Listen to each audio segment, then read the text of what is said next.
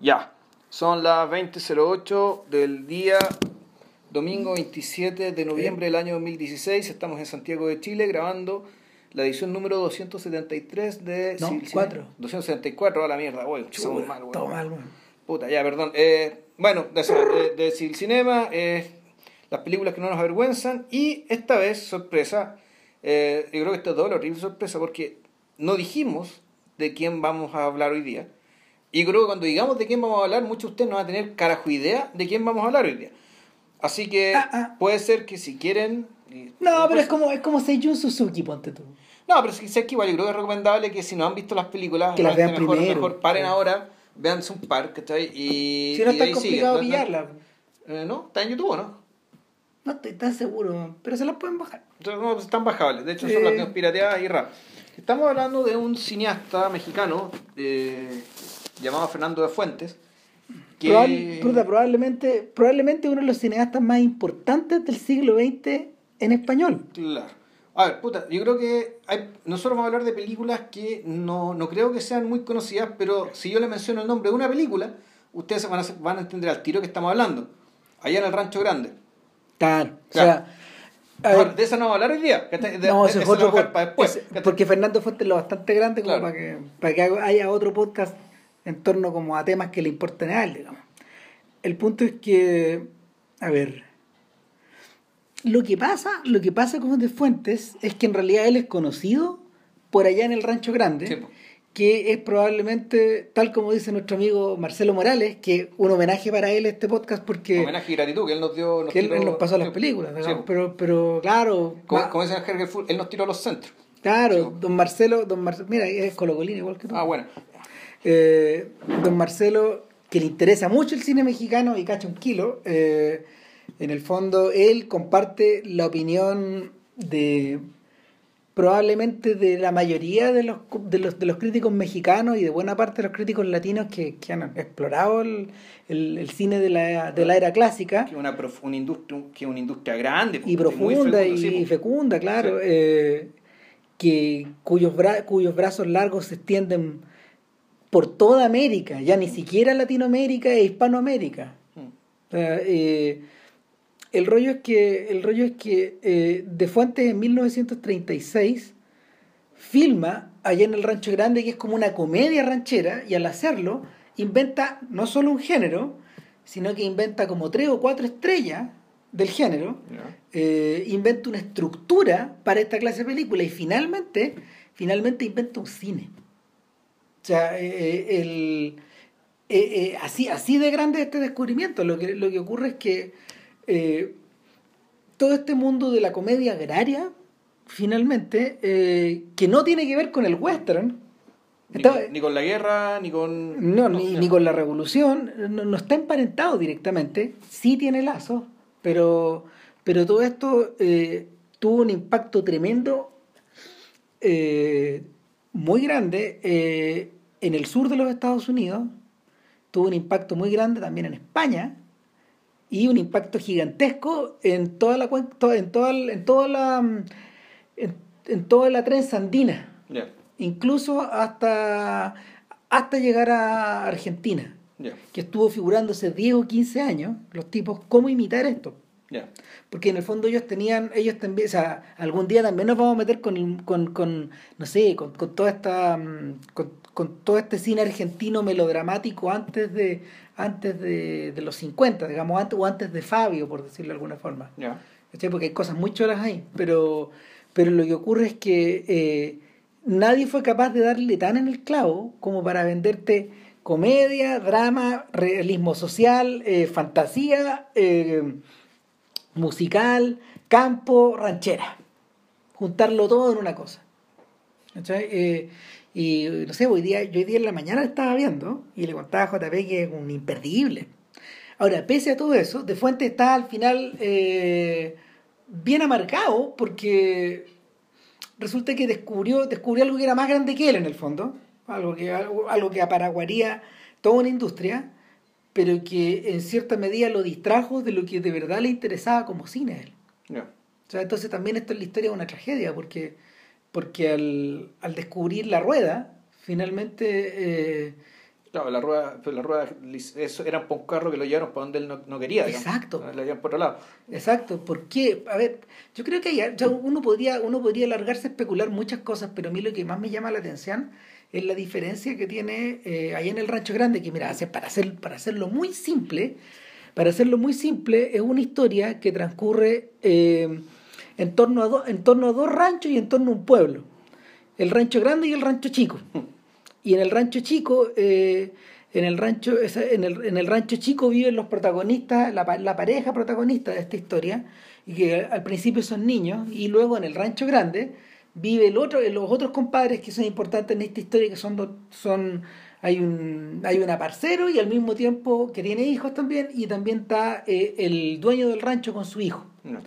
Y, y el dueño del rancho es un español. Y, es un tipo que eh, es una persona súper consciente, pero al mismo tiempo él es un patrón. Entonces educa al niño en términos de cómo hay que ser un buen patrón. Entonces con su amigo del rancho chico él juega a ser patrón. Y timbra cosas y juegan a eso. Entonces de inmediato Fuentes nos dice ahí, ok, o sea, no seamos inocentes, esta estructura social se replica en grande y en, chico, y se replica siempre. Mm. Y, y ese, es el momento donde él mete la puntita, pero el resto es melodrama y el resto es comedia. O sea, hay, hay, un, hay un chiquillo que se enamora de una chiquilla que es como su. No es como su media hermana, es como una chica que creció en la misma casa, digamos, pero que se le encargaron. ¿Cachai? Es una señora que cría tres niños, dos son hermanos y una que, una que es recogida. Y que se crían con, este, con el hijo del patrón y que en el fondo de alguna manera todos se relacionan entre sí. Y y en esta historia, en esta historia no hay desafío a la autoridad, no hay revolución, no hay querella en el fondo, sino que lo que existe es mucho sentimiento. Ah, ya. ¿Cachai? Pero aquí, en, en, los términos de este podcast, nos solemos reír de esa palabra, claro. que tiene mucho sentimiento, pero aquí, aquí cantan hasta la canción mixteca. Al, verme, al verte tan solo y triste, Paloma al viento, ah, quisiera llorar, sí. quisiera, quisiera morir de sentimiento. De sentimiento. Y este sentimiento es sentimiento. Puta.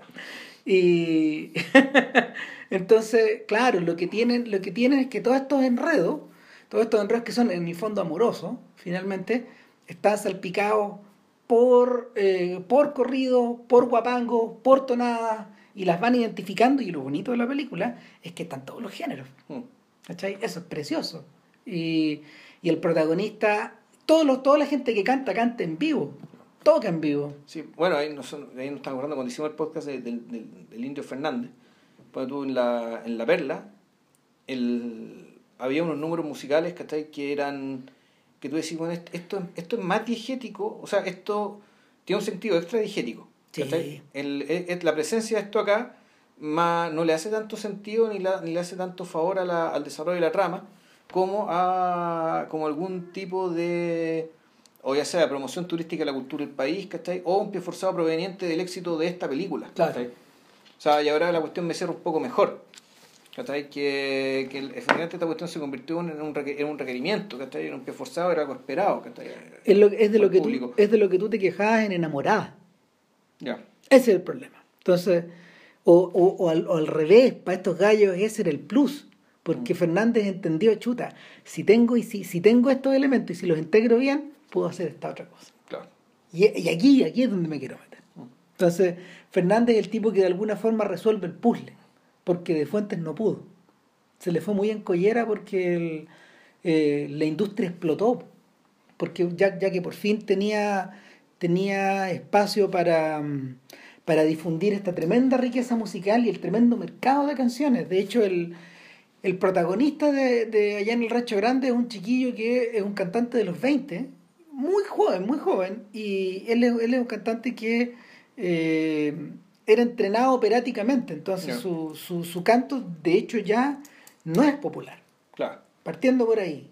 Y, y eso, eso, como se llama, lo sitúa aparte y lo... Caracterización romántica. Pues, Exactamente, y ese es el objetivo, porque de hecho él es uno de los primeros gallos que cantaron temas de Agustín Lara, se iban a grabar a Estados Unidos estos tipos.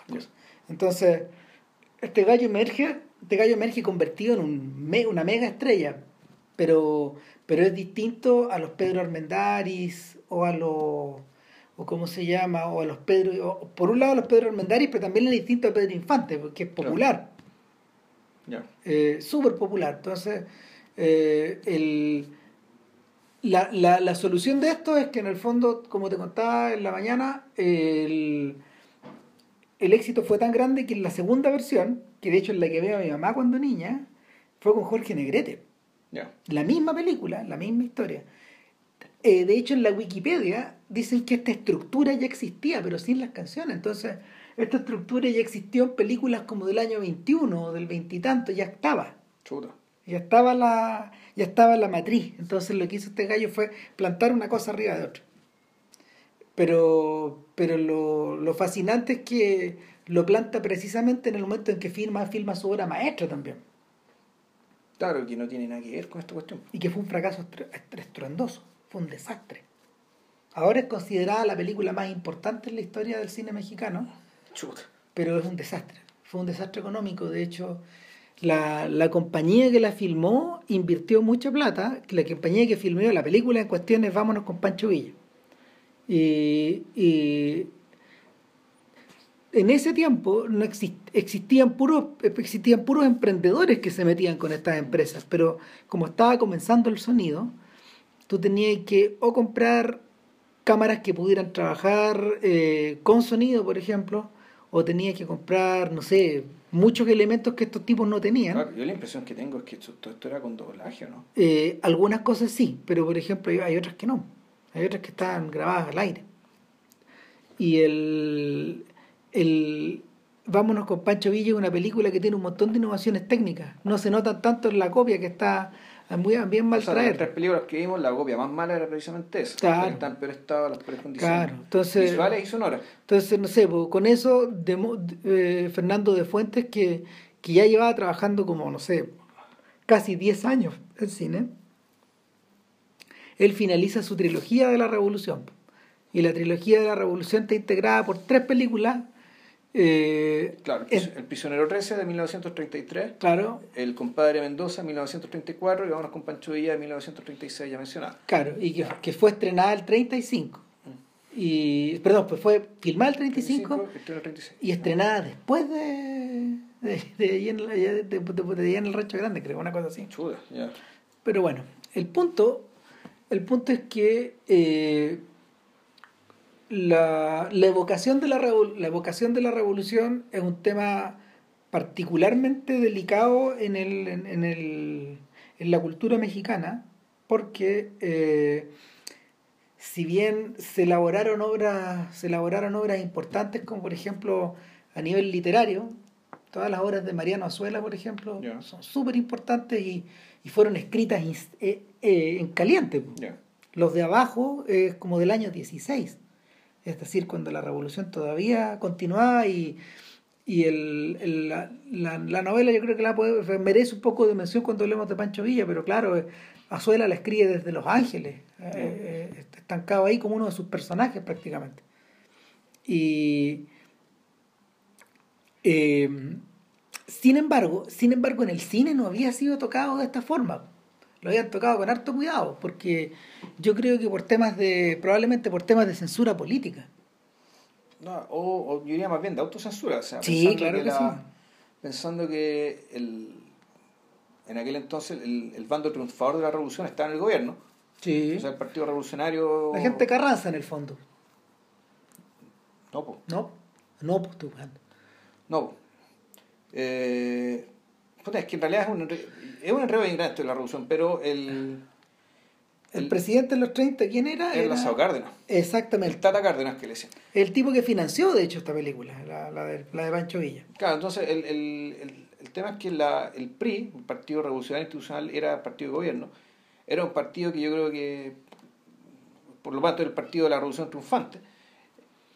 Pero, eh, yo creo que está el problema, no sé, un- por una parte yo creo que está, tuvo el problema durante un tiempo el tema de la reconciliación nacional, pues, porque mal que mal siempre hay un bando perdedor y con la gente con la que tienes que convivir. Además que no había una sola facción revolucionaria, pues había varias. Estaban los, o sea, a grandes rasgos estaban los villistas, Que eran del norte, estaban los que eran zapatistas, del sur. claro, y habían otros más pequeños, pues, otras facciones, otras facciones pequeñas que estaban ahí.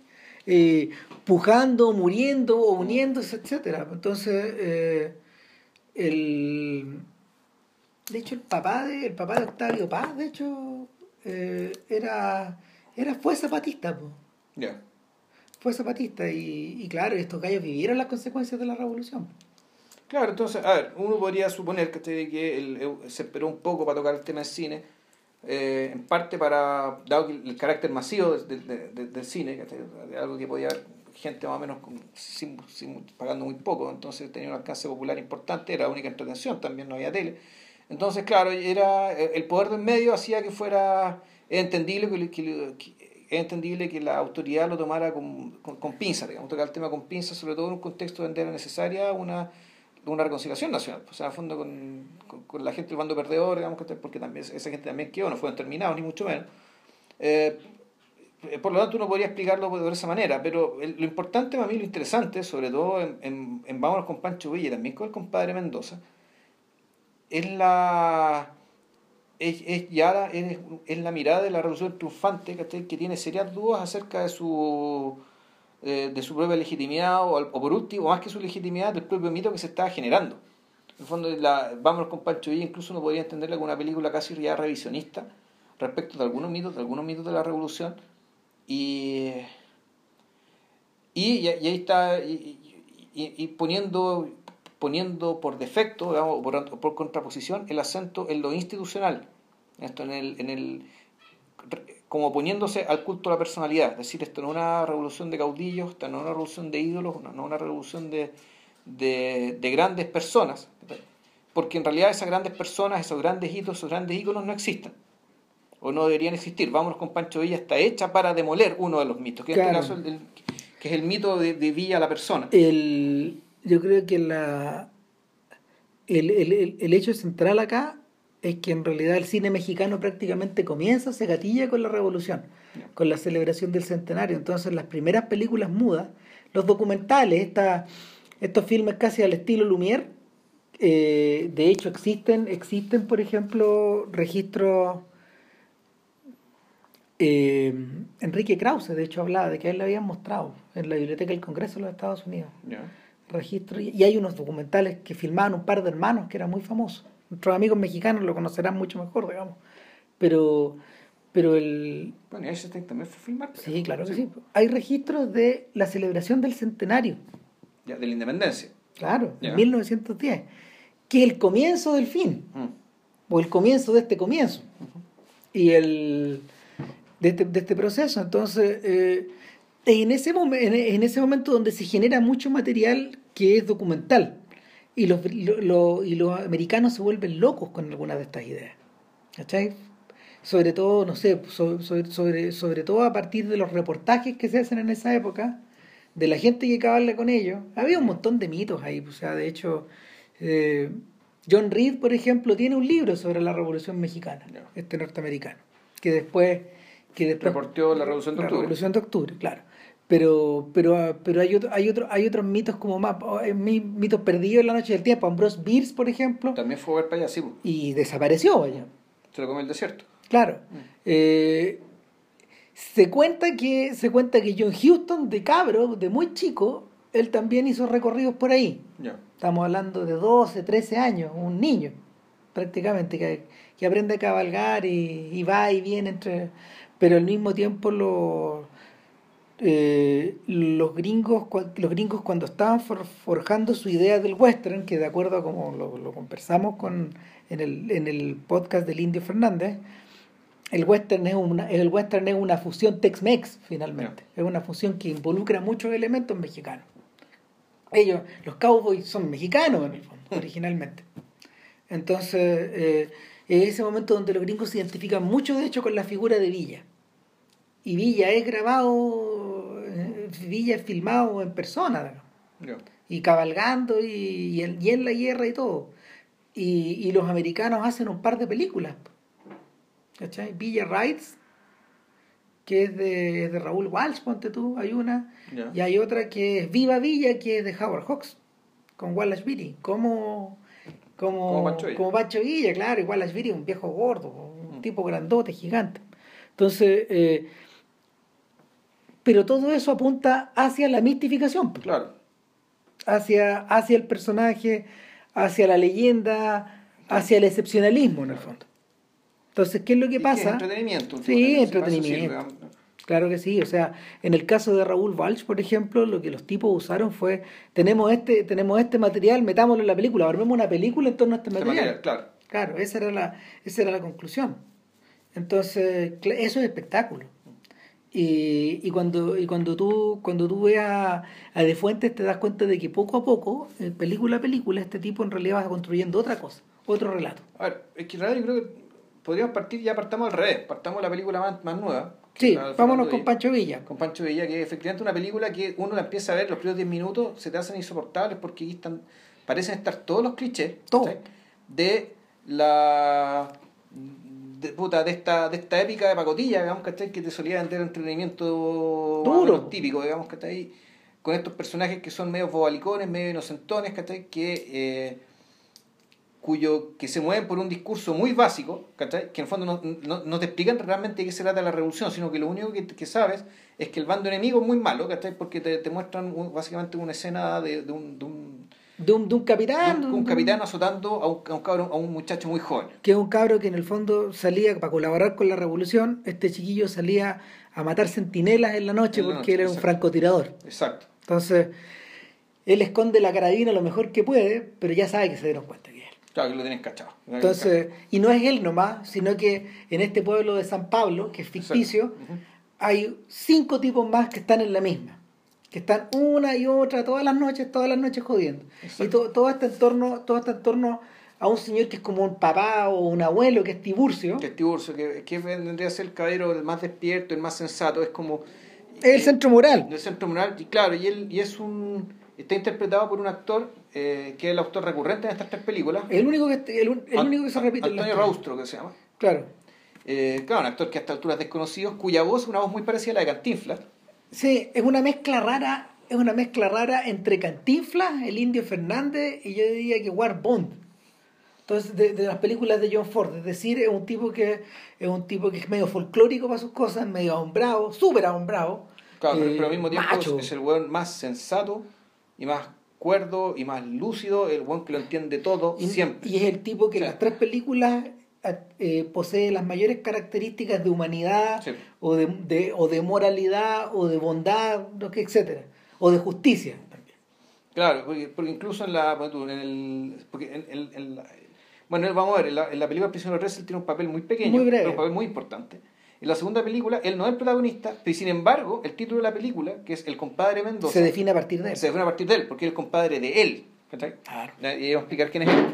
Aquí, don Tiburcio, vemos este personaje que es interpretado por Antonio, creo que es Raustro. eh, Tiburcio, eh, cuando ya está claro que el cabro chico se lo quieren, lo quieren, lo quieren matar los, los- los soldados, dice ya, bueno, vámonos con Pancho Villa. Ahí le el nombre de la película. Claro, es la opción.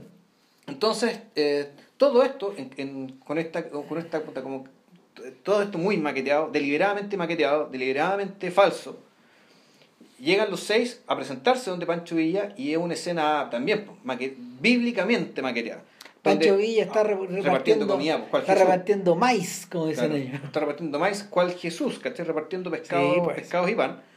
Eh, Desde, desde los trenes. Claro, desde los trenes, y eh, entonces, claro, ahí ven las manos implorantes con los sombreros pidiendo, ¿cachai? Puta. Y ahora, pero ojo, la ya esa secuencia tiene un valor documental porque te muestra cómo los trenes eran ciudades movibles y te, y te muestran distintos elementos que te dan a entender cómo era cómo había una vida, una comunidad entera, ¿cachai? De hombres, mujeres, ¿cachai? Y, y, y lo más sucintamente posible te dan a entender de que, bueno, esto, esto aquí es una sociedad, esto es una Ah, mini sociedad. Es medio parecido a la idea de los trenes al principio eh, del- en la Revolución Soviética también. Claro, y aquí te lo muestran, te lo muestran con detalles como por ejemplo que están los pajaritos, que hay una jaula con pajaritos, que el Claro. que eran las mascotas, o que había sujetos que tenían las camas, ¿cachai? puestas debajo de los vagones. O que había una gran cantidad de mujeres haciendo, haciendo comida Sí. eh, o durmiendo en las vías del Sí, tren, usando, usando, la, usando, lo- usando las vías de metal, los, Los rie- los rieles como- los rieles como, Como almohada. como almohada. Y ahí te das cuenta de que en realidad eh, Vámonos con Pancho Villa presenta constantemente dos relatos paralelos. Mm. Uno es la historia maqueteada de la que habla JP, esta estructura que uno lo puede ir adivinando. pero que después se desmaquetea, eso es lo interesante. que después la cambia de cariz de una manera muy, muy, muy, muy gradual y muy abrupta al mismo tiempo. Perdón, la contradicción, pero es que es así. Sí, pero es que es la forma, el formato. Y en todo momento corre de, por debajo de este tren, en el fondo, que uno tiene muy identificado, por debajo corre Balzac un ojo para la descripción de los tipos humanos, de las actitudes, del trabajo. ¿Y qué es lo que hace De Fuente? De Fuente eh, utiliza eh, para, su, para su película, para la película de la superficie, utiliza un lenguaje muy desenvuelto, probablemente el más desenvuelto de los tres filmes. Es un lenguaje que, que, uno, de hecho, él, él era, era, era editor también era montajista de su película. Entonces, eh, él, utiliza, él utiliza una estructura que él ya había encontrado en el compadre Mendoza, que es acelerar, acelerar, acelerar, acelerar. Y, y, con, unos, con unos cortes que son como unas cortinillas, que uno las ha visto en Kurosawa. Y que después George Lucas se las copia a, a Kurosawa. Son estas cortinillas que van hacia arriba, hacia abajo, hacia el lado, ¿cachai? Y que, que en el fondo son como páginas de un libro que se van dando vuelta. Entonces, en esa estructura súper ágil y súper formal, eh, eh, va puntuado por tomas muy breves que presentan estas otras situaciones. Mm. Entonces, en, en, en, la película de arriba, no sé, pues hay travelings, hay, hay movimientos de cámara hacia adelante, hacia atrás, hay picado, está el lenguaje tradicional. Pero en lo otro hay una cosa como media, hay una cosa como media es que neorealista no se puede hablar porque no existe el neorealismo ahí. Pero existe una idea de existe una idea de realismo o de, o de apuntes realistas. ¿Cachai? Que parecieran, parecieran, parecieran estar heredados de cierta, de cierto gusto como por la por la descripción literaria o por la gráfica o por, lo, o, por los grabados de la época, etcétera. Eh, da la sensación de que en el fondo fueran instantáneas, fueran fotografías de la revolución. Mm. Y, y, eso es constante, eso, eso, eso, llega un momento ya en que cuando ya, cuando, cuando Villa llega al DF, en el momento culminante de la película, y, el, y estos tipos penetran, penetran en, en estos escenarios de hueveo, digamos, cuando van donde las putas, mm. cuando van donde, cuando van a cuando van a tomar y todo, ya la, la descripción es, ya es, es, ¿cómo se llama? Es, el ritmo es enloquecido porque hay una toma para cada cosa, una y una y una y no paran. Sí, son todas películas muy cortas. Sí, pues ninguna, ninguna supera la hora y media. La hora y media, exacto. Eh, ahora, eso sí que esta, esta tiene, le, le, tajaron, le tajearon la última secuencia. Ya. Pero ya vamos, ya a explicar por qué. Pero lo, lo, que ocurre, lo que ocurre es que, como bien decía Vilche, es una vez que se suben al tren, y que son y que son bautizados por, este por, Villa uno de los sujetos es bautizado le cambia el nombre y le cambian el nombre al grupo porque exactamente le ponemos, ellos son los leones de San Pablo claro entonces ya la más insoportable todavía porque todo esto es la valentía que somos leones y tenemos que probarlo y mostrarlo como meros machos y tú decís oh de esta weá pero al mismo tiempo no puedes dejar de verla porque estaba el ojo en lo otro ¿cachai? está todo el rato ahí está, todo ahí ¿cachai? El, el, ojo en las otras cosas ¿cachai? y a poco la empieza a aparecer ¿cachai? Eh, empieza a emerger ¿cachai? Eh, puta, lo que uno puede decir, ya, aquí en algún momento se acaba el mito, ¿cachai? Y aquí empieza a aparecer la realidad. Claro, lo, lo que ocurre es que después de que bautizan a, después de que bautizan a Del Toro, pero tú no eres toro, chiquillo, tú eres un becerro, tú eres un becerrillo. Eres muy joven. Claro, eres muy joven. Eh, y, después de que se ganan este cariño espontáneo de Villa, que lo anda repartiendo como, como, como, el maíz, viene una escena bien prolongada de de, ¿cómo se, llama? una ciudad. Claro, de la toma de una ciudad. Y ahí, ahí es donde, ahí es donde emerge la otra película, por fin. Entonces, ¿qué tenéis ahí? Tenéis em, tienes algo que es parecido a lo de von Stroheim con Grid. Tienes mucha filmación en lugares abiertos. Eh, y tienes constante presencia de, de ruidos de carabina, de ¿cómo se llama? Explosiones, eh, metralletas. Películas, claro, hay escenas bélicas como Dios manda, con grandes multitudes, gente corriendo, barricadas, parapetándose. Claro. Ahora, no hay, se nota que no, hay, no había mucha destreza todavía porque pasaban cosas que uno en la, que uno realmente las películas de guerra sospecha que no, porque te cae un cañonazo al lado y no te pasa nada. Es raro, ¿cachai? Había cierto, este, aquí o, son cosas que yo ellos saben mejor que yo, o todas las otras películas de guerra que he visto están equivocadas. ¿Cachai? Quién sabe eh, a mí lo que me llama a mí lo que más me llamó la atención de la película en términos de edición de audio que que en esta versión las versiones son bien pobres lo que ocurre hay una cosa que es bien increíble que en las escenas dramáticas el ruido continúa porque en el fondo las escaramuzas siguen lejos tuyo. Eso por ejemplo no está en otras películas de guerra. Eso me llamó mucho la atención. Los tipos se seguían balaseando en la noche y entonces eso me llamó la atención. Lo, lo, otro lo otro es que el ruido el ruido de las pistolas suena de verdad. No suena el pa estas pistolas con eco de los gringos mm, grabadas, todo chancho. No, estos, estos son pa, es como fierrazos. Mm. Son fierrazos que están grabados. Entonces, cuando uno ha escuchado balazos, los balazos suenan como fierro, no suenan, no suenan a. No, no suenan a cara cortada, digamos. Mm. Entonces, eso. Y el. Bueno, cuando, cuando, cuando, cuando se empieza a desarrollar esta historia y cuando se abre, yo me acuerdo del tiro de los de abajo. Porque en, en, la película Mariano Suela lo que él cuenta, perdón, en el libro lo que él cuenta, que es muy breve, léaselo si pueden, se lo pueden descargar yo creo. Eh, es brillante. Eh, es la historia de cómo se crea una pandilla. Entonces, en esta pandilla, el personaje principal es un sujeto que tal como le ocurre a Tiburcio, es un tipo que eh, es conocido en el pueblo, es hostigado, y el día de que los militares, el día que los militares le queman su rancho y a su madre, eh, este gallo tiene, ya si no se va, se lo echan. Se lo echan, entonces empieza, empieza a agarrar vuelo y empieza a crecer el mito en torno a, no a su violencia, sino que a, su, a, su, efectividad. Y se cría, esta, se cría esta patota gigante que, que termina siendo muy peligrosa para otros para otros revolucionarios que están como corriendo en los costados. Entonces, el, el personaje, al personaje yo creo que le pasa un poco lo de Zapata finalmente, al, al, al, héroe de los de abajo. ¿Cuál es el otro detalle? Que en la mitad del camino ellos se encuentran a un pijo, a un, a un chiquillo que es un doctor, que es un doctor, es blanco, es un mexicano güero, y, y este gallo insiste en seguirlo. Y se, y, y se, se se convierte en parte de la pandilla y ese este tipo es Azuela. Ese es un, es un alter ego. Es, el outsider, digamos. El... Claro.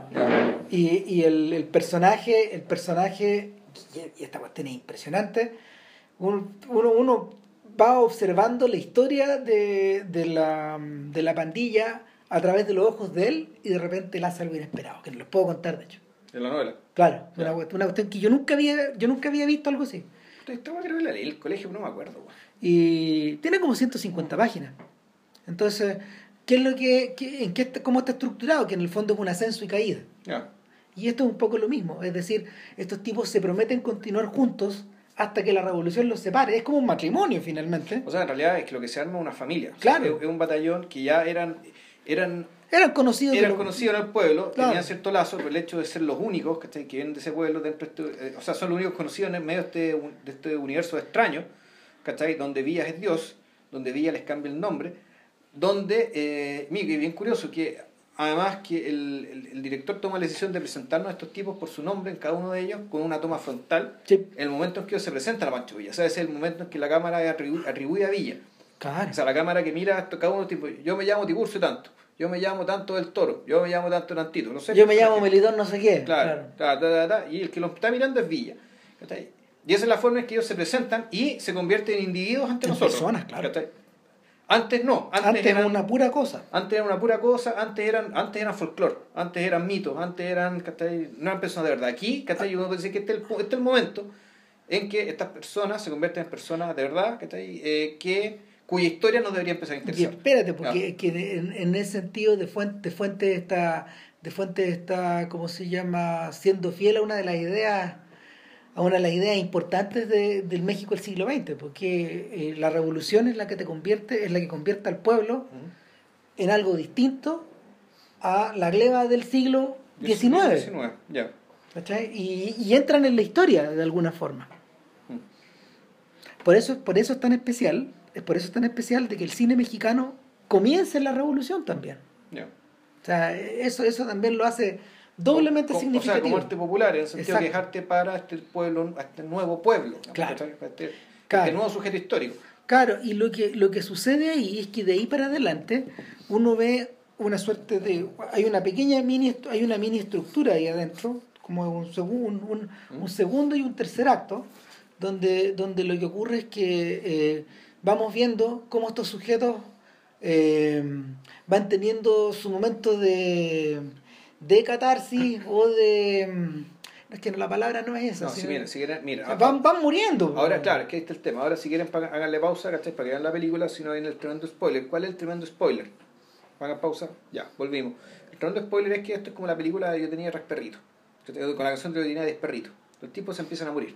¿Ya? Entonces, cada uno en la secuencia, la película básicamente cuenta cómo se va, se va muriendo uno de los miembros del equipo. Uno a uno, cómo te van más pegando las mascadas. Claro, pero, el, pero lo triste es que, y aquí viene como la cuestión que es gradual y abrupta al mismo tiempo, es que las primeras dos muertes son muertes heroicas.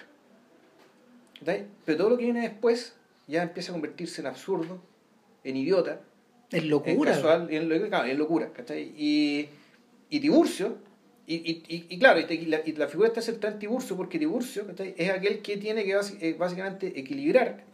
Claro. equilibrar el, su, su rol como líder ¿cachai? cohesionador del grupo. También su función como centro moral ¿cachai? De, cara, de cara hacia el público. Eh, y al mismo tiempo, eh, puta, no desentonar y no desobedecer y, y seguir siendo lo que él dijo que iba a ser, es decir, un fiel soldado de la revolución al servicio del general Villa. Claro. eh, eh, guardando, guardando todas las proporciones, eh, es algo parecido a lo que a lo que Coppola escribió en Patton cuando armó la, la historia. Yeah. Porque cuando, cuando, no, cuando Patton comienza, cuando Patton comienza, tú entras, es harto más interesante lo que parece esa película, fíjate. Yeah. Eh, de lo, claro, de lo que yo recordaba. Lo que ocurre es que al principio empieza subido arriba de la bandera, po. ¿te acordás de esa escena famosa? Empieza en el, el, rango del mito y de ahí esto se va haciendo. No, sí, ya parece, hasta se, parece ser siempre. Se va el haciendo mito, estrecho. El mito es el lugar del cual comienza. Claro. Para pretendidamente, y se hace para llegar a un final, a un embudo, como decís tú, es esto que desde el mito que es ancho, llega a una verdad que es estrecha. Claro, y luego, luego se vuelve a abrir, pero ya es otra cosa. Claro, o puede ser que ni siquiera se vuelva a abrir, No, digamos, claro. o, o lo dejamos aquí, ¿cachai? Dejamos aquí. Bueno, todo esto que se ve así de grande, en realidad es así de pequeño. ¿Cachai? Y. y Ahora, uno puede discutir si eso, si eso tampoco es verdad, es otra forma de mistificación, No, por cierto, pero, por cierto, Pero el sea- gesto es ese. Por cierto, o sea, de hecho, cuando yo, al ver la película, ya también yo pensaba, diablo, Peckinpah vio esto. Probablemente sí lo veo. Sí, claro que lo Sí. vio, sí. O sea, parte de su, parte de su, parte de su imaginario mexicano eh, existe aquí, po, existe de aquí. Y en el fondo esa es la razón por la que él revierte hacia Emilio Fernández cada vez que puede. po. Y por eso Fernández aparece en tres de sus películas. Aparece en, aparece en La Pandilla Salvaje, aparece en Pat Garrett y aparece en Alfredo García. García. sí. La- en las tres ocasiones.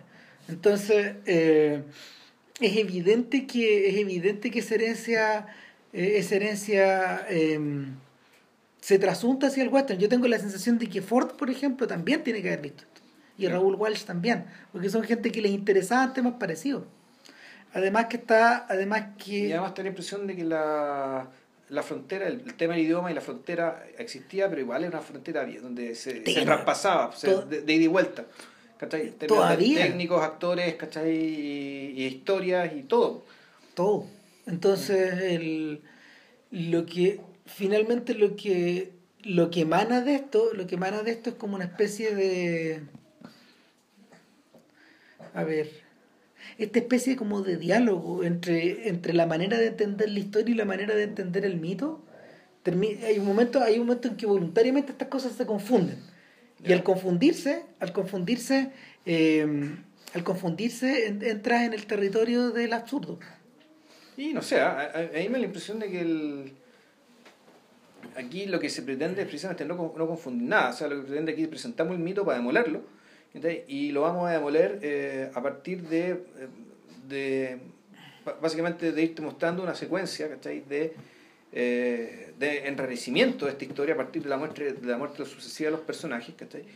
y terminando también con una especie de, de- una demolición respecto a la, de la propia persona de Villa Claro, respecto que- a que, de que- de que o, de la, Villa- o de la persona del líder finalmente. Sí, Porque si, si, tú lo, si tú lo aplicas a, si tú lo aplicas a si, si se hubiera aplicado a Zapata, cosa que en realidad aquí los tipos no lo tocan, porque en el fondo Zapata, para efectos de, de- de esta, de esta trilogía, está a la altura de los presidentes de la República, digamos, ¿cachai?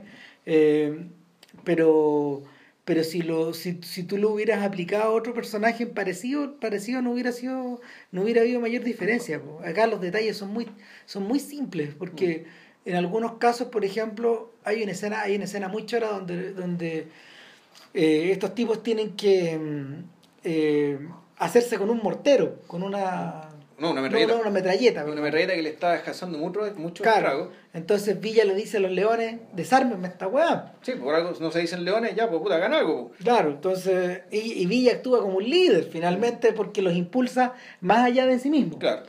Pero ¿qué, qué tienes en las resoluciones? Increíble, cuando Villa, cuando Villa ve que ya está, eh, está todo decidido, él mismo sale ya a, a, a cazar. Ujú. pero, pero después se hace el silencio y tú ves un sujeto volviendo, arrastrando, arrastra- a punto de morirse, arrastrándose hacia la trinchera y, de- y desbarrancándose al interior de la trinchera y ahí corta recién.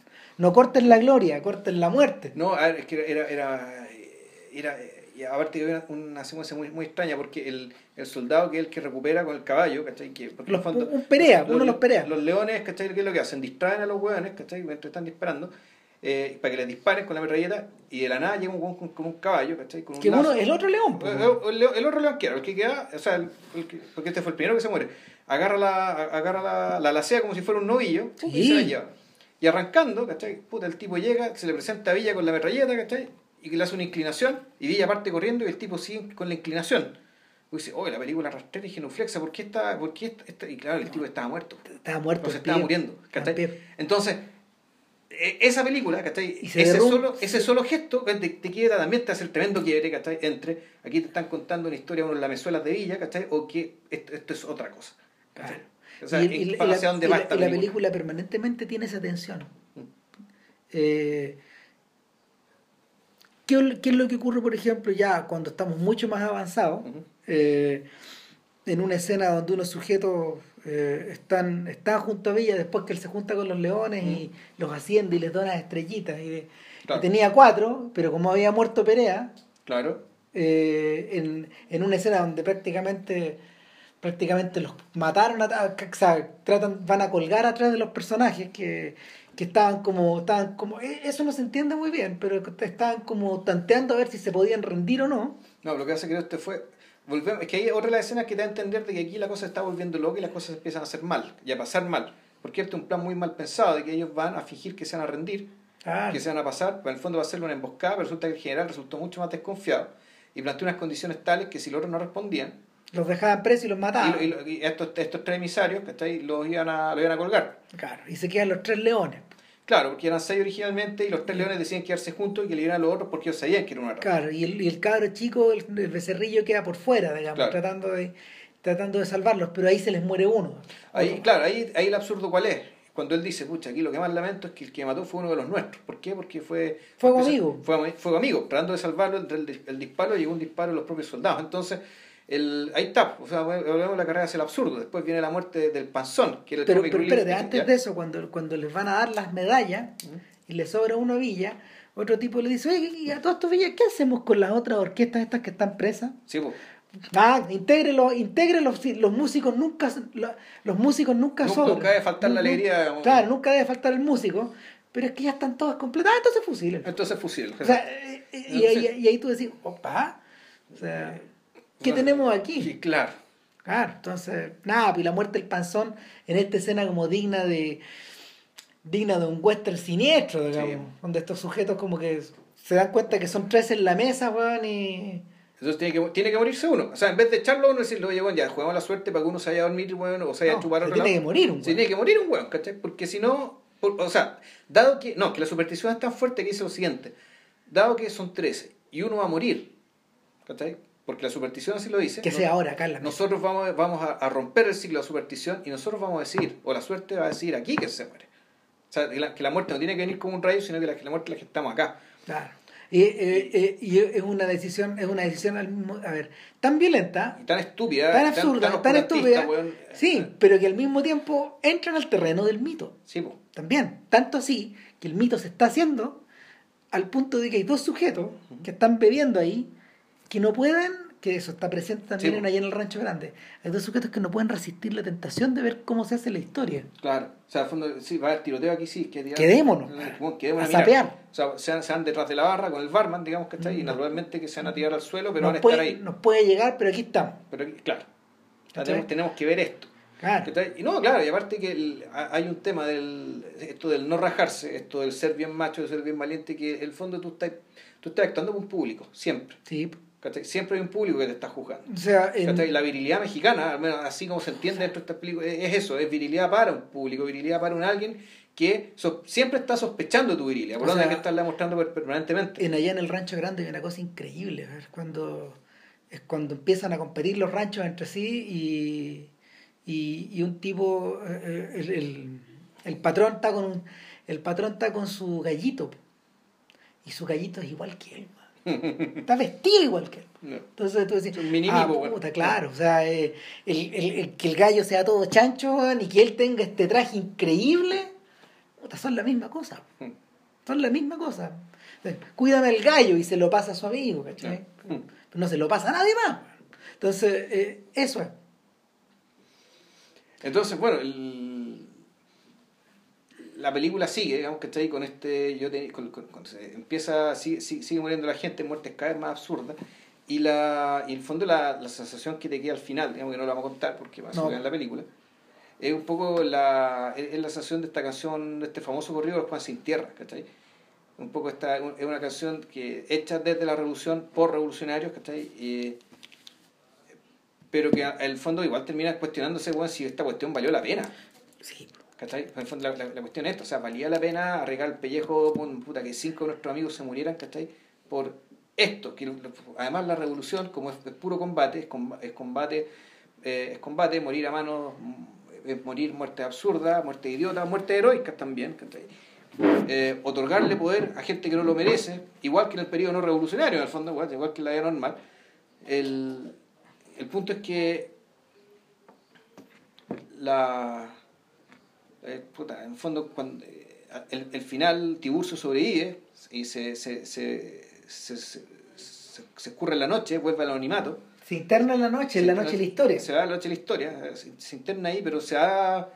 eh, pero claro, o sea, lo que te resuena es este, este, este verso, ¿cachai? Si me vienen a buscar por hora revolución, díganle que estoy ocupado, ¿cachai? La tierra es patrón, ¿cachai? O sea, ya sabéis que no- y yo con esto ya tuve bastante.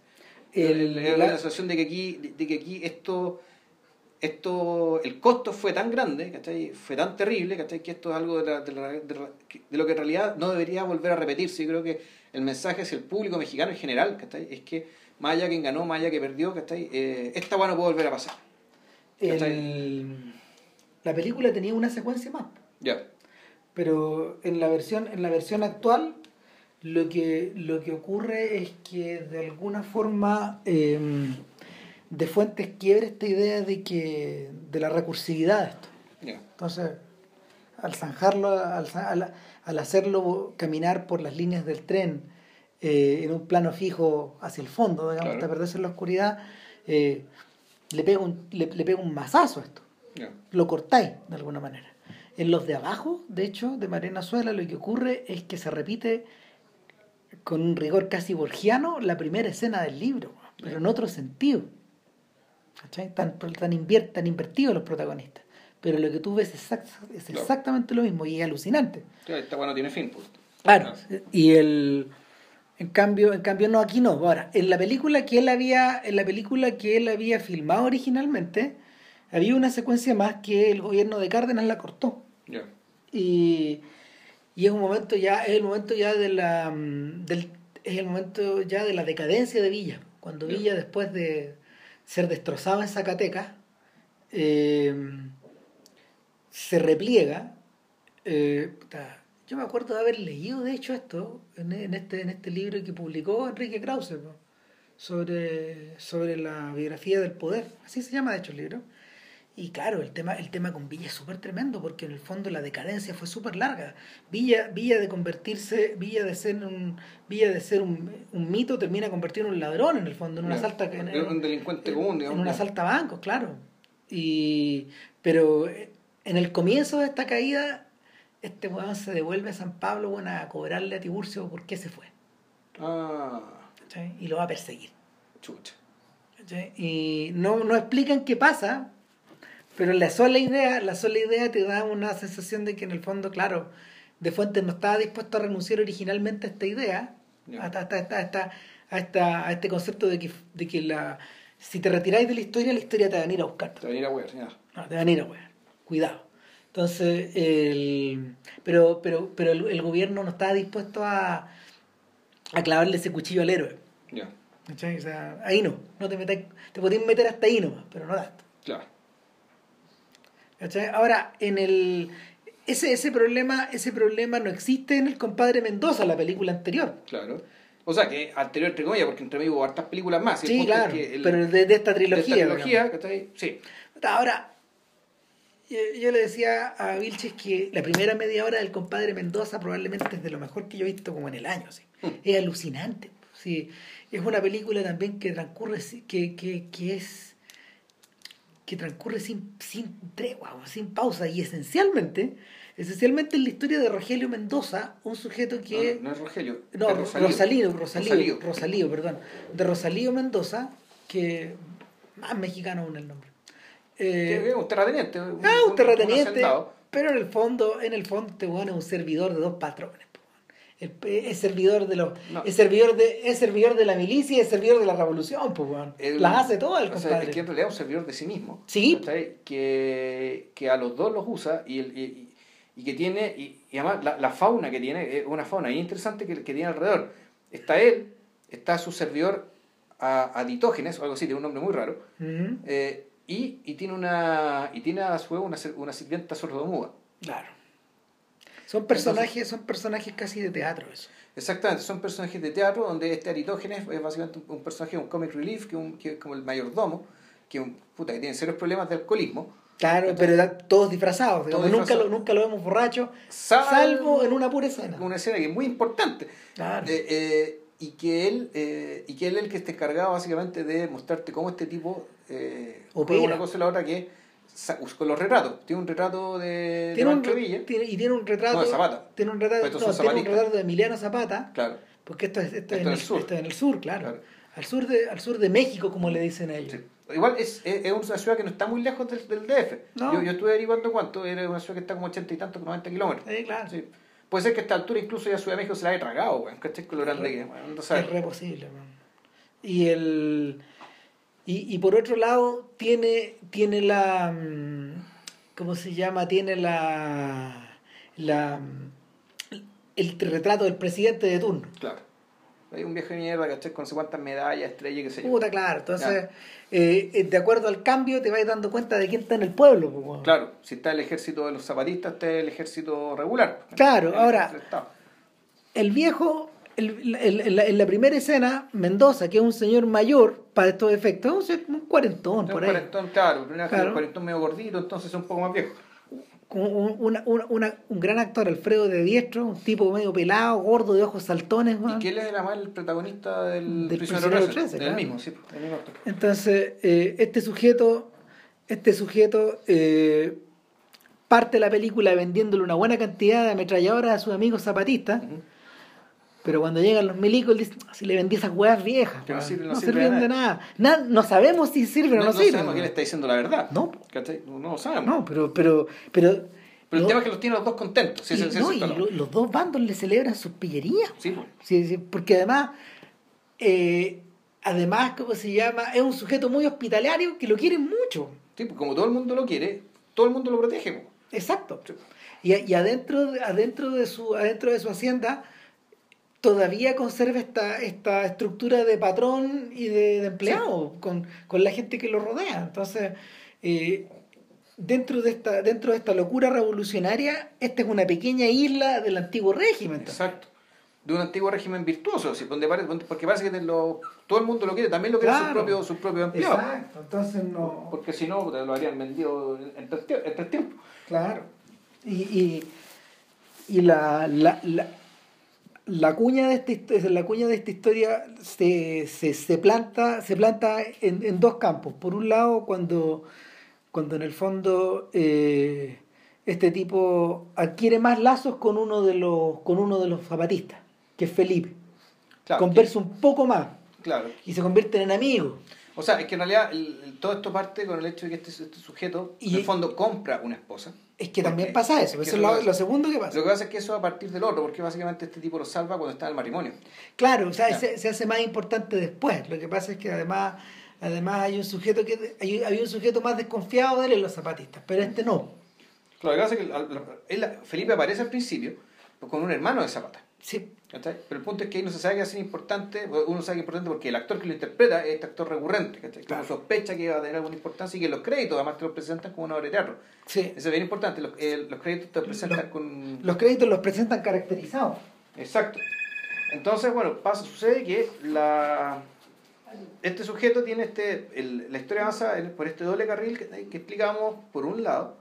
El Rosalío Mendoza básicamente se compra una esposa a la que conoce casualmente en, lo de sus negocios en, en, Ciudad de México, el, y donde también te básicamente, también eso te lo, ese episodio te lo utilizan para retratarte al sujeto como un sujeto con un sentido práctico tremendo, que naturalmente es capaz de amar, eh, pero su concepción del amor eh, es muy poco romántica. Eh, en verdad es muy práctica y básicamente el tipo está pensando en una buena esposa que le permita vamos a estar contentos y tener un hijo, ¿no? tener ojalá un heredero. El punto es que durante el, durante el matrimonio, que es una secuencia que también permite estas digresiones musicales que de, donde, de, de, las que hablamos antes, pero más acotadas, eso sí, donde, donde se hace también cierta, cierta etnografía o cierta antropología respecto de ver bueno, cómo está cómo se celebraba, cómo se celebraba con la música, lo importante que es el alcohol en este tipo de celebraciones, tanto en la capa de los soldados y los zapatistas, eh, o, los, campesinos, por un lado, y por otra parte, qué pasaba en paralelo en la ceremonia del matrimonio, del matrimonio mismo, con gente bailando, ¿cachai? Valse, con una, una celebración bastante, bastante opaca, bastante apagada, y donde el, donde en esa vez estaban invitados, los, estaban los militares, vamos a dar la casualidad que están los militares cuando se casaron, así que está el capitán de los milicos en el matrimonio. No, y ahí, y ahí en los contubernios ya son descarados por el tipo, el tipo, no, pero no se preocupe, si yo, yo lo estoy resguardando a todos acá, los zapatistas no se acercan, puta, y se acercan.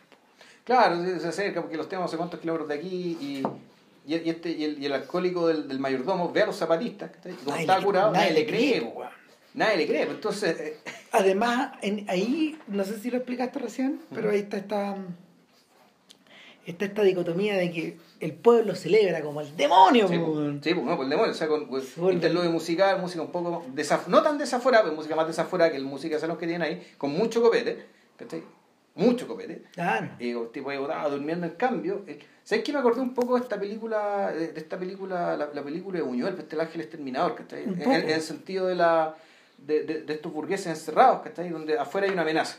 Claro, y, y, no pueden salir, ¿cachai? y no pueden salir de la habitación porque afuera está lo indecible, ¿cachai? Algo para lo cual no tiene herramientas con que lidiar. El mismo compadre Mendoza lo dice en algún momento, yo estos tipos de la capital que les pagué un dineral para que toquen y míralo, míralo, no hacen nada. Mm. Y no está, tocan un, tocan un vals muy lánguido, una mierda de canción, pues, comparado con lo que hay afuera. Afuera la gallina lo está pasando chancho. Está todo chancho. O sea, se va que estuvieran casándose afuera y no adentro. Exacto, la boda, la boda es afuera. Mm, claro, y, y por lo mismo, una vez que la novia ya se una vez que ya la novia se habitúa, digamos, claro, tú la, la idea es que la idea es que el, la energía las trae esa casa Felipe. Sí. O sea, la energía y, y, el hecho también de que, de que irrumpan en medio de una boda, ¿cachai? En el fondo de que irrumpa los, zapatistas, o sea, esta, esta pesadilla en el fondo, esta pesadilla burguesa, ¿cachai? que, que en medio de tu celebración de clase, que se, pum, y se te metan, se te metan, se te acabe la fiesta, se te toda la cresta y que más encima se toma en tu casa. ¿cachai? Que te vayan a colgar, Te- como le pasa al compadre en algún momento cuando... Entonces, claro, y el compadre Mendoza, porque llegó, el, zapatista que llegó, era uno de los desconfiados que decía, ya, este bueno es hacendado, hay que matarlo. Agarran al milico y se lo llevan al tiro Ah, y al compadre Mendoza lo están llevando cuando llega su amigo. Cuando llega, cuando llega Felipe, y Felipe dice, no, no, no, no, no, el compadre Mendoza de los nuestros, perdón, el- el Rosalío Mendoza de los nuestros, eh, y, a partir, y a partir de ahí lo salva, y a partir de ahí eh, Felipe y Mendoza, puta, se hacen compadres. Claro. Se empieza... Y, y- y empieza a producirse un efecto súper extraño, ¿cachai? Porque el... Ah, bueno, ahí, ahí, ahí eh, de fuente se, se adelanta Orson Welles Y lo que hace es una, en una secuencia como dos minutos eh, muestran a Felipe eh, llegando, a la, llegando a la casa, comiendo, tomando Claro. once en distintas ocasiones y el niño va creciendo. En- en- entre medio nace un niño, entonces como es el padrino del niño, se hacen compadres, ¿cachai? Claro, pero son escenas, microescenas. Claro, y donde, y donde, no, decir que Felipe un poco pierde, pierde, pierde su, su vocación revolucionaria, pero puta, el weón empieza, igual empieza a cambiar también. Se aburre, se aburguesa un pelito. Entonces, en el fondo, tú decís, esta es la historia de la concertación, po. Puta, claro. ¿cachai? O sea, tú te acordás, weón, de, de cómo tú- de, de, de- tanto weón, ¿cachai? Que pensaba una cosa, ¿cachai? Por el hecho de. eh, y, y, y ahí está, y ahí está lo triste, ¿cachai? Muchas veces ni siquiera el, el tema fue que se vendieron económicamente, fueron sobornados, ¿cachai? Sino también opera esto opera el cariño, weón, ¿cachai? Si Esto es un tema de mero cariño. O sea, el hecho de también, disfrutaste, e- este cariño implicaba también, ¿cachai? El hecho de que puta, te trataran bien, tomaran mejor comida, durmieran en una buena cama, te dieran copete de mejor calidad, ¿cachai? Pero no, era, no es suficiente para explicarlo. Pero el, porque- te- pero el tema de fondo era cariño, era una cosa absolutamente afectiva. Lo que comienza con clientelismo termina en una relación familiar. Claro. Entonces, O sea, cómo se convierte en un hermano. este man empieza, este empieza a, a romper las líneas de combate para llegar hasta donde su ahijado. padre, bueno, arrancando el pellejo, ¿cachai? Ah. Para, ir a- para llevarle un regalito al niño, pues, bueno. No, claro, o sea, se- eh, eh, y no eh, da la sensación de que el da la sensación de que el romance de Felipe, al contrario de lo que podría parecer en una en una película común y corriente, no es con la mujer en el fondo, no solamente. Sí. No, es, no, es, no es la idea de un romance caballeresco con la, O- sea, con la mujer que él no puede, que él- a la que él no se Claro, puede. lo, lo que pasa, el, el, el tema, inter- eh, ahí el, el- yo creo que el punto está en que el, efectivamente el, el- el Felipe está enamorado de la, de la- de la esposa Sí. de Felipe, la esposa de Felipe, la esposa del tipo está enamorada de Felipe. El personaje de la muda existe, ¿cachai? Para que alguien en esa casa se dé cuenta. Eh, de lo que está pasando ahí. Claro. En el fondo, ella es la, ella, ella es la traductora del lenguaje no verbal. Para eso está ella. Sí. Eh, pero el punto, el, el punto, lo que decir es que la hermandad de Felipe con el compadre Mendoza era tan grande, ¿cachai? que incluso ¿cachai? tuvo que reprimir un amor sincero, bien intencionado, ¿cachai? y mutuo y correspondido Claro. con su esposa. ¿cachai? O sea, lo que no pasa en, en, en la primavera de la aldea, la cuestión se da todo al, se da todo al carajo, o sea, la cresta, ¿cachai? la cuestión explota, ¿cachai? pero acá no. Ah, claro, en, Ah, esa, claro, peli- en pues. esa película china sí. La película china, sí. Es que en, en, en, en, en, en, en, en- ¿cómo se llama? En Springtown, en Small Town, Mm. eh, puta, las emociones afloran, ¿no? Mm, sí. Las emociones afloran, pero acá, Acá es que hay, no, acá lo que pasa es que hay otras emociones más fuertes. sí, O sea, el punto ese, digamos, o sea, la, la- la hermandad del compadre Mendoza con su compadre Felipe bueno, es una cuestión de fierro, como si tú es un romance más importante que el otro. claro. Y es un romance, es, es el romance de... Da la sensación de que no es el romance de, de, de, de dos personajes, sino que de dos, dos, dos maneras de entender las, las, cosas también. O sea, incluso uno podría, incluso uno podría pensar, bueno, y, y en esta amistad podría jugarse la paz de México por décadas, ¿cachai? Exactamente, O sea, pues, es este- eso. eh, finalmente esta, esta suerte como de México ideal que tenía el que tenía el compadre Mendoza con su con sus empleados evoluciona a esta suerte de hermandad Claro. que existe dentro también de estas mismas cuatro paredes. Mm. Exacto, porque todo esto transcurre, prácticamente todo transcurre en Santa Rosa, en, en- en- en un fondo. Y claro, como esta película es una tragedia, eso se rompe en la medida de que eh, los zapatistas van perdiendo terreno. De que van perdiendo terreno y empiezan a operar fuerzas mayores. ¿cachai? Donde efectivamente el compadre Mendoza se encuentra con, un, con una muralla. Que ya, o se encuentra, mejor dicho, con una planadora, ¿cachai? Que ya él no puede tener. Entonces ahí, se, ahí, ahí tiene que decidir. Claro, ahí, y, y, y, y- lo que se decide en el fondo es a perder, es a perder su espacio o A perder a su amigo. a perder a su amigo. Claro, y bueno, ya además aparece el personaje del niño, ¿cachai? Que el personaje del niño también es una especie, al igual que la muda, ¿cachai? es una es, una es un, es un, personaje que está para leer lo subterráneo, ¿cachai? Para leer lo que está pasando y que los dos personajes adultos y conscientes no pueden ver. Claro. No pueden leer, particularmente lo que no puede entender, lo que no puede ver el personaje de Felipe. Claro, en, en esa medida, cuando uno, cuando uno observa la forma en que la forma en que eh, Emilio Fernández resuelve esto en Enamorada, ¿te acordás que está el personaje del cura al medio? Sí. Eh, es- ahí, se nota, ahí, se nota, ahí se nota cómo ha pasado el agua bajo el puente, porque se, se, se soluciona de una manera mucho más culebronesca. Sí. Ya estamos en el terreno de la teleserie, Claro. como habíamos hablado en ese podcast. Claro, pero al mismo tiempo y remitificadora. Es decir, Sí, el, el mito lo, lo- volvemos a levantar. Claro. Necesitamos volver a levantar el mito. Lo, lo vuelve a absorber. Sí. Además que estamos en la mitad de los 40, en la Sí. época de gloria del PRI, de, de gloria absoluta, donde el partido, puta, no, no, no, esos buenos se robaban las elecciones, weón, con, o sea, con total propiedad nomás, pues, si la- el México estaba sumido en esa, estaba sumido en esa, en ese sueño, en ese sopor, en ese sueño, entonces, el lo fascinante, lo fascinante de- del compadre Mendoza es que eh, logra, logra hacer la crónica del comienzo de este, de, de- de- cómo se gatilla, de cómo se gatilla esta, de cómo se le prende fuego a esta caldera. O sea, claro, e, es eso y es también la, el fondo es un retrato, ¿cachai? De, de que por mucho que llegue una revolución, siempre habrá elementos de la clase dominante, bueno, ¿cachai? Que se van a mantener, ¿cachai? Eh, y que se mantienen así. y, y, y no, y, y hay ciertas exigencias a la clase dominante que ellos no a las que ellos no le pueden, eh, a las que ellos no le pueden hacer el quite nomás. ¿Cachai? Si, si, si quieres, si quieres, si quieres continuar eh, teniendo lo que posees, puta, tenéis que transar de esta forma. Tenéis que, que pagar con sangre. Claro, se paga con sangre. Y, y en ese sentido, en ese sentido el mensaje de la película es abiertamente revolucionario todavía. Sí, ¿Cachai? Eh, la, la pérdida, la pérdida eh, eh, eh, es es chacal, porque en las últimas escenas te queda claro que pérdidas trágicas e irre- e irreparables puta, también se pueden asimilar. sí, pues, ¿cachai? Y todo esto termina además con un plano fijo bien terrible, que no vamos a decir qué, pero No. claro, que te... Atroz. Atroz. Ah, un, tra- un final, es un final atroz. Y, y que revierte a la película anterior, po. Claro, que, de la, que en 1933 el prisionero número 13. y que es mucho más sencilla. Eh, eh, Y esa sí que es teleserie, weón. Eh, o sea, es tan simple que te da la sensación de que eh, De Fuente ahí está aprendiendo a hacer cine sonoro. Sí. Porque él había sido educado en el cine mudo, entonces hay muchas ideas que provienen del mudo. Eh, y, y como la cámara es tan pesada, puedes mover muy poco y, y tu, y todas tus ideas pueden ser manejadas más o menos, ¿no? Entonces, lo, que, lo, lo que puedes conseguir lo, lo consigues con elementos muy, muy simples. Ahora, ponte tú, eh, el- igual, ponte tú, bueno, el, al principio el compadre Mendoza hay un traveling tremendo, weón, de la, de la cámara entrando hacia Santa Rosa, siguiendo a los, a los zapatistas, que son los primeros que en llegar. Ah. ¿cachai? Entonces la sigue y la cámara se mete. Y se mete, de fondo, y tú decís que estos buenos, estos buenos están maravillados con lo que se puede hacer con esto. En el... No, sí, eh, además, a propósito de la entrada y la salida de Santa Rosa, eh, hay una cosa que es preciosa, que cuando los militares se retiran eh, y van saliendo del fondo, del fondo eh, en vez de hacer un corte, eh, de Fuentes funde a los zapatistas que van entrando, y los dos ejércitos se empiezan a cruzar como si fueran fantasmas. concha. Increíble.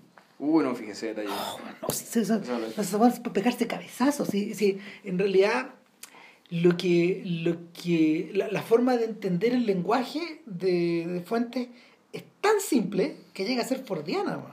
Domina el, domina el estilo clásico con mucha soltura. O sea, y, y pareciera que sus decisiones son pareciera que sus decisiones son son muy eh, a ver no sé matter of fact es lo que es ¿cachai? Y, y- pero al mismo tiempo son muy bellas Sí. Sí, bueno, y otra cosa que tiene estas películas que como la mayoría fueron filmadas precisamente efectivamente en exteriores, ¿ah? también se ven muy modernas. Si en el fondo todo lo que se ve en estudio, todo lo que se hace en estudio se ve viejo. y es por eso Se que ve falso. es por eso que el compadre Mendoza eh, perdón pues por eso que el prisionero 13 se siente un poco más falsa pero ¿sabéis qué? Pero tampoco está fácil, igual el exterior también es importante y mucho. Sí. Sí. Y, y lo que ocurre aquí es que en realidad eh, El prisionero 13 es una historia que está contada con de forma tan de, de- de forma tan directa que yo pensé esto es como Bresson pero antes de Bresson ¿no? porque los planos son simples cortos Sí. eh, ahora Bresson, Bresson hereda esa Bresson hereda esa lógica de, de, los, de los gringos Ya. de alguna manera, de, de, de, de- de esta forma como muy simple de encuadrar o de pasar de un diálogo a otro. Y lo que ocurre acá es que eh, eso, ayuda, eso ayuda a una historia que es familiar. Y ocurre antes de la revolución, parte antes Claro, de la ¿cuánto- revolución. antes de la revolución? Unos 10 años antes de la revolución. Unos 10 años antes, y es la historia de una pareja que se separa. Ella es la esposa de un militar, él es un sujeto que va ascendiendo. Claro, pero que al Y- mismo tiempo muy bruto, muy alcohólico. Eh, claro, tiene, tiene, el, tiene el, y un amigo de él, un amigo de él le hace notar esta debilidad. Y un amigo que más que un amigo, un ángel de la guardia, porque este amigo tiene una sensatez tremenda, ¿cachai? Y el amigo es una huevonada, este milico una huevonada, pero de campeonato, pues entonces tú decís, ya esta asimetría, ¿cachai? O sea, esto debe ser muy amigo, debe haber mucho amor acá, ¿cachai? Para que un hueón tan sensato y tan, tan claro, en su, en su- de, ca- de cabeza tan clara, eh, puta, pueda aguantar este energúmeno, pues.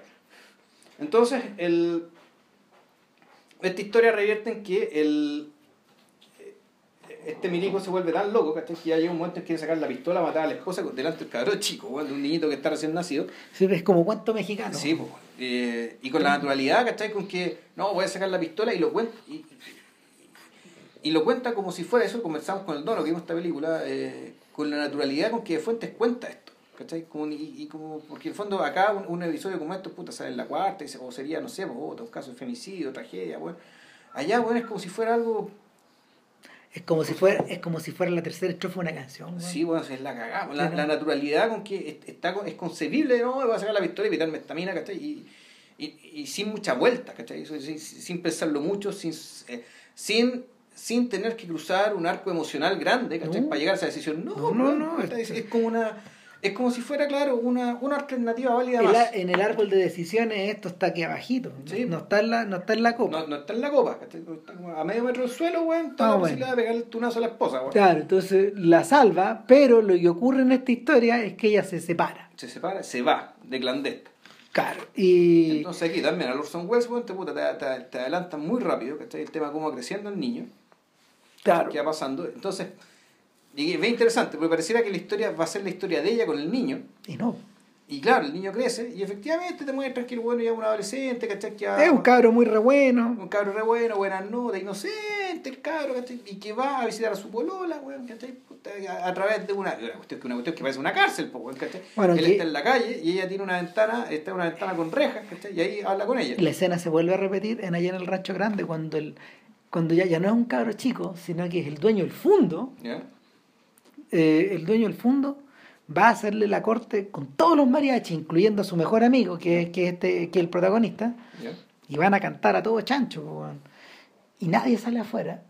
Y después ya de un buen rato de cantar, cantan tres canciones, Ya. vamos a seguir, eh, sale la niña al final. Entonces él le dice al, al amigo, tóquense un vals o alguna música suave. Y empiezan a tocar una cosa como europea, pero a los mexicanos, pero todos se dan, todos se dan media vuelta. Y claro, ella sale y también está como encarcelada dentro Sí. de, esta, de esta ventana. Y muy castamente el, el patrón, con su gorro grande, ta- tapa los rostros de ambos. Claro. Y se dan el beso, pero nadie los ve. Nadie lo ve. Puta. Y, y esto es un poco parecido a eso. Claro. Tanto así que el chiquillo cuando, cuando se va de ahí sale envuelto en las sombras. en el Mm. fondo. Y, y al estar envuelto en las sombras él se da cuenta que están arrestando gente. están arrestando gente. Y que está rara la situación en la ciudad. En la situación estamos en 1914 y efectivamente puta, está empezando la revolución. po, O Claro, están dando la revolución. Lo que, lo que pasa es que están los complotes están llegando a la ciudad ya, ya, la, la, la, la, la revolución la revolución penetró penetró en el espacio urbano Ya. y, y da la sensación de que no, no, no queda muy claro no queda muy claro si el si este gallo está en el gobierno o ya no digamos, ¿Quién? el, el milico no queda tan claro. No, pues el milico es milico, o sea, y el, y el, eh, el milico de el es coronel, ¿cachai? Entonces saltamos a él, bueno, ¿y quién está arrestando? Bueno, este milico, ¿cachai? El papá de este cabrón chico, está está eh, haciéndole o sea, está siguiendo las órdenes del gobernador está reprimiendo un complot y entonces está arrestando, weón, a diestra y siniestra, y se, 50, fueron, y se fueron 13 hueones presos Claro. esa noche No, esa noche cayeron cayeron 13 hueones, no, no cayeron los más importantes, esos se escaparon. Claro. Eso estaba más informado. Y la cuestión se, eh, se empieza a poner interesante porque eh, él le manda, él le manda al, al gobernador la carta de los tipos presos que tiene. Pero justo, eh, y al poco tiempo, al poco tiempo de eso, puta, resulta que un par de, un par de señoras burguesas, burguesas, digamos, ¿cachai? Van a ver, a la- van a ver al amigo del a un amigo este, Este coronel. Pero no es el mismo amigo al principio, es otro no, personaje. no, otro personaje. Porque el primer amigo al principio era un buen decente, ¿cachai? Este otro weón es un tránfuga, weón. No, Eh, claro. ah, Sí, este- son estos civiles que se aprovechan de estas weas. Claro, de fondo es un, es un broker, un corredor de favores, Bueno, ¿cachai? De si, corrupción. si en tú decís, si tú decís que el otro es el ángel, este es el demonio. fondo. Sí, pues, En el fondo es. en el fondo es. Y, y claro, este sujeto que, este sujeto que le, le sopla en la oreja de que hagan, de que, de que suelta el prisionero 13, que estas señoras lo quieren fuera porque es su, Que, Felipe Martínez se llama. claro, es su pariente, es hijo y hermano. Claro. Y, y el, el tipo dice, bueno, pero eso requiere... de- Eso, ¿De es- cuánto estamos hablando? ¿De cuánto estamos hablando? Claro. Es que yo de inmediato, yo de inmediato pensé en la en estas gestiones que se que, que en estas gestiones que se hicieron en, incon- en incontables oportunidades en la época de la dictadura, cabrón, Ya. Para sacar gente de los Sí. presos o torturados, ¿cachai? Y em, o sea, quién yo, yo sé alguna, o sea, alguno, una, algunas historias uno las ha visto en documentales, de hecho Ya. acá, pero, pero me imagino que debe ser, debe haber muchas de estas, muchos de estos relatos. Y quién sabe cuántas, cuántas lucas pasadas también. ¿eh? In extremis. Porque en este caso, en este caso lo que ocurrió es que ellas habían recibido el soplo que se los llevan. Sí. Y, y el y, y para poder sacarlo eh, tienen que ir a un prestamista y el prestamista la estafa en el fondo. Un, no, un prestamista o un banco. ¿No, un es un prestamista, no un banco. No, claro, esa escena es atroz. No sé. La película, el. Y er- er- Y ahí, y, ahí, y ahí uno está llegando recién al corazón de esta ahí la película, claro, se convierte en una especie de. Esto es una denuncia, no una denuncia política, una, una denuncia social general, que es una, es una película de eh, que, que demuestra que no sé cómo se habrá sido el México por-revolucionario, pero el México pre-revolucionario, bueno, pues es un infierno, pues, sea, lo que te muestran ahí es un lugar eh, terrible, bueno, que está O sea, mi sensación, mi sensación es que una vez que tú, es que tú, que tú insertas la cuña de la inestabilidad y de que, y de que la sociedad se pone en extremo líquida, lo que pasa ahí es que en el fondo el que tiene la plata, el que tiene el, el que tiene el que dinero, tiene liquidez, claro. eh, claro, el que tiene, el que tiene el dinero es el que finalmente puede tener la sartén por el mango nomás. Y, y, pero incluso gente que tiene dinero como ella claro. es víctima de gente es que, tiene más dinero. Claro. Si ese, si ese- si ese es el cuento, digamos. Y, y el cuento donde, puta, no... Si más allá, más allá de eso, digamos, entonces lo, lo que, lo, que, lo que se ve ahí es la, es la falta total de compasión, digamos, ¿cachai? Y, y- Se acabó. eh, no, no, no, no, hay nada por el estilo, de donde ya... Y la cosa ya se vuelve todavía peor, que cuando efectivamente sueltan a este cabrón después de estas escenas espantosas de chantaje. ¿cachai? Y bueno, necesitamos un, un- Vamos a fusilar 13, necesitamos un 13 ya, entonces... ¿por qué- Partamos a buscar uno. Necesitamos un buen que se parezca, un buen medio ruso, ¿cachai? Que tenga caregüero, ¿cachai? Y, y, ra. Putica este cabrón. Y justo cae el cabro que era el hijo de este weón. Pero él no lo sabe. Nadie sabe nada. No. ¿cachai? Hasta que la novia llega donde la madre. Claro. Ya, ahí ya, Ahí ya- la- ahí la teleserie, sí. total, weón. y, y ella dice, bueno, en vista de que está este weón acá, voy a ir yo, po, a sacar a mi Claro. hijo, él me va a tener que atender, pero este viejo, este viejo no la atiende. No, claro, es que ahí pasa otra cosa, que el tema de los Ah. prisioneros, el resto de los prisioneros. Uno de los prisioneros, Ah, sí. que es Madariaga. Que el mismo actor que hizo de, de Tiburcio y que hizo de Felipe, este eh, Raustro, este personaje que también vuelve a ser el más inteligente, el líder, el que la entiende toda, ¿cachai? El tipo de revolucionario confeso, que no tiene ningún problema en decir qué es lo que es, y si lo van a fusilar, bueno, casi sea, que llega la revolución, carajo, ¿cachai? Claro, es un personaje que no estaría fuera de hogar en el ejército de las sombras. Mm, Claro. O sea, eh, eh, tiene, tiene la facha de un, de un gallo de la resistencia. digamos. Claro, entonces él dice, bueno, bueno, ¿por qué se fue Felipe y llegó este cabro? ¿Quién es? ¿Lo ¿Quién conoce? ¿Alguien lo conoce? Entonces dice, oye, pero no será un sapo, weón, ¿quién aquí va a sacarnos información? Y al tiempo se dan cuenta, podemos se dan cuenta inmediato que este cabro es un pajarito que no, que no cacha nada de nada. Y Algo muy raro pasó. No, claro, dice, bueno, pero ¿y tú por qué estás aquí? No, nada, pues me, me dijeron que era por un rato, me subieron, uno- me, me subieron unos, unos soldados y me dijeron que a cualquier cosa diga que soy Felipe Martínez. Y ahí este weón de María que se cuenta inmediato, señores, aquí se acomete una infamia sin nombre. Vamos a ser fusilados al amanecer. Y todo, oh, la puta madre. Y a prepararse nomás. Y a prepararse nomás, ¿cachai? Y, y el cabro chico entre desesperación, puta, pues yo no he hecho nada, no he hecho nada, bueno, y le dicen, bueno, bueno, cagaste, ¿cachai? Y, y, y cálmate. Y, y aquí educación, educación en, en hombría 1- 101, weón, ¿cachai? Porque- Y aquí se te acaba la hombría 101 porque de aquí te vaya a morir, ¿cachai?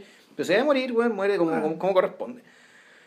Eh, bueno, ahí empiezan los detalles, pues, ¿cachai? Eh, la cuestión se vuelve teleserie, se vuelve una, una película de suspenso en el fondo, ¿cachai? Sí. Van a lograr o no desactivar la bomba, tiene esa misma lógica, ¿cachai? ¿Va a alcanzar o no? Una cuestión de segundos, ¿cachai? Claro. Entra, entra, entra en un género que de hecho le, le es ajeno a las anteriores. Sí. Las otras superan el género de alguna forma. O sea que son, son, cerraron- son otra cosa, Sí. ¿cachai? Son, son otra cosa, ¿cachai? Aquí, aquí la cosa ya parece película de Hitchcock, weón, ¿cachai? Sea, no sé, pues, sí. Eh, y, pero claro, y no obstante eso, y empiezan a darse apuntes, más apuntes, apuntes, ¿cachai? Eh, sobre, ponte tú, eh, cómo, cómo los guardias tratan a estas señoras que van a buscar a, que son estas, en el fondo estas, eh, estas eh, familiares de detenidos desaparecidos, ¿cachai? Que eso Eh, exactamente. entonces, esos son. ¿cachai? ¿Qué pasa? Que uno de los tipos que está en la cárcel se suicida. Se envenena, creo. También. ¿cachai? El tipo asume su culpa según una nota que él de hecho de, Claro. deja, claro. Es como una suerte de arrepentimiento. Por ejemplo, él no está comportándose como de Madariaga, como Madariaga dice que hay que cortarse. Exacto. Claro. Eh, Eh, no, pasan otras cosas también. O sea, el, te das cuenta de, de que, de que la, mm, en Felipe, el, el verdadero Felipe, digamos, cuando lo logran sacar, no parece haber ni arrepentimiento, ni ansiedad, ni no. culpa, sino Se- que... Se afecta porque soy burgués, puta que soy feliz, vámonos de aquí. Y él lo había dicho antes, cuando él le había mostrado un, un anillo, acá, un anillo con una calavera, que yo no sé exactamente qué será. Pero algo debe haber indicado ese anillo, De lo muestra de forma de que- prominente. De que, o sea, de que claro, he salido de, otras peores por este por anillo. este anillo. Claro. ¿cachai? Ya puede ser que pertenezca a la logia masónica, ponte tú. ¿Quién sabe? Claro. ¿cachai? Eh, Entonces te da la sensación de que, claro, un personaje como ese va a seguir siendo un raja diablos bueno, en la situación que lo ponga. ¿Cachai? Mm. Y estas pobres mujeres que lo rescatan, lo van a tener que seguir rescatando. Claro, y seguir vendiendo fondos a precios ridículos que para, para zafar. El punto es que la. Sé que no voy a contar el final exacto. No, no es necesario. vamos a decir que el gesto que hay al final es un gesto que uno podría decir, bueno, esto es parte del original de la película, pero en realidad es un gesto que tiene que ver con que eh, no podéis contar el final de la historia. No, es un gesto escalofriante. Es un gesto bien terrible eh, y decir que, y que un gesto que no podéis tomar muy en serio dado el nivel de detalle ¿cachai? con que te mostraron todo el resto de la película. Te muestran, te, te muestran, te muestran esta maquinaria de muerte con tanto detalle Claro, que en realidad. con tanto rigor, ¿cachai? Que, eh, que esta salida en el fondo es una salida un poco para, o sea, para darle un respiro al espectador, ¿cachai? Para no Ah. querer llegar a suicidarse a su casa, bueno. Exacto. ¿cachai? No, para, para no filmar lo indecible. Bueno, lo, lo indecible, lo infilmable, lo... Es una cuestión que, porque que, la. que yo creo que este bueno no, no se sentía el mismo, como cineasta o guionista no se sentía con herramientas de poder contar esto. No, el- la, la, la conclusión de hecho es parece parábola bíblica, eh, pero con un final con un final que, se- que, que- que se encaminaba se encaminaba a un final tan atroz que no O sea, o era tan atroz o tan de película de suspenso, ¿cachai? Las dos soluciones eran inaceptables y... Y, y, la salida, digamos que una salida que bien fuera Deus Ex Machina, digamos, salida un poco de la nada, pero una salida que, claro, que puta, que, que- es una salida que parece absurda, ¿cachai? Pero en el fondo lo que te hace no hace más que magnificar, ¿cachai? Todo lo que te contaron previamente. claro o ¿cachai? sea en el fondo lo que sucede o sea a ver lo que acabamos de ver en el fondo pasó pero no te estoy contando lo que Claro, pasó el claro. final ¿cachai? y te quedas con la sensación y con la carga ¿Mm? de que pasó nomás Sí, ¿qué, qué pasó? O a lo mejor no alcanzó a pasar, pero más allá de que esto parezca que no es, pero sí es. Sí Sí es, y eso es lo que tiene que dar. Esto que te No, mostramos a- sí es. Además que está, hay, hay, hay otra sensación que, que, que va de por medio. Y, y eso es curioso, cuando uno las ve en orden, yo las vi de forma cronológica. Yo lo vi al revés. Claro. digamos. Lo que pasó, lo que, lo que pasó es que eh, te prepara el camino para lo que viene después, para las otras dos.